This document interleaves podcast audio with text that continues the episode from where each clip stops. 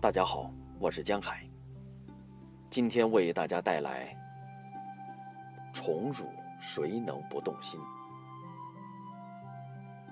宠是得意的总表象，辱是失意的总代号。当一个人在成名成功的时候，如非平素具有淡泊名利的真修养，一旦得意，便会欣喜若狂，喜极而泣，甚至有所谓得意忘形者。在清朝科举时代，民间相传一则笑话，便是很好的说明。有一个老童生，每次考试都不中。但已经步入中年了，这一次正好与儿子同科应考。到了发榜的一天，儿子看榜回来，知道已经被录取，赶快回家报喜。他的父亲正好关着门在房里洗澡，儿子敲门大叫说：“爸爸，我已经考取第几名了？”老子在房里一听，便大声呵斥。考取一个秀才算得了什么？这样沉不住气，大呼小叫。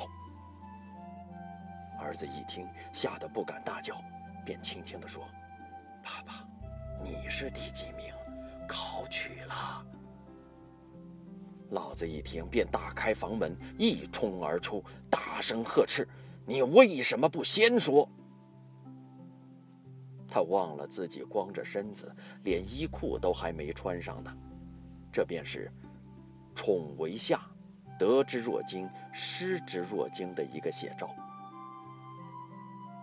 对于势利之交，古人有一特称，叫做“世道之交”。世道等于商场上的生意买卖，只看是否有利可图。在战国的时候，赵国的名将廉颇。便有过一跪一见，交情乃现的历史经验。如《史记》记载，廉颇之免长平归也，失事之时，故客进去，乃复用为将，客又复至。廉颇曰：“客退矣。”客曰：“吁，君何见之晚也？”夫天下以事道交，君有事，我则从君；君无事，则去。此故其理也，有何怨乎？廉颇平常所豢养的宾客的话，一点都没有错。天下人与你连大将军的交往，本来就都是为利害关系而来，这是事态的当然道理。君何见之晚也？你怎么到现在才知道？那未免也太迟了一点吧。有关人生的得意与失意、荣辱与羞辱之间的感受，古今中外，在官场、在商场、在情场，都如在剧场一样，是看得最明显的地方。以男女的情场而言，众所周知，唐明皇早先宠爱的梅妃。后来被冷落在长门永巷之中，要想再见皇上一面都不可能。世间多少的痴男怨女因此一劫而不能解脱，于是留下了无数饱含哀艳恋情的文学作品。宋代诗人便有“羡他村落无言女，不宠无惊过一生”的故作解脱语。无言是指齐宣王的丑妃无言君，她历来是丑陋妇女的代名词。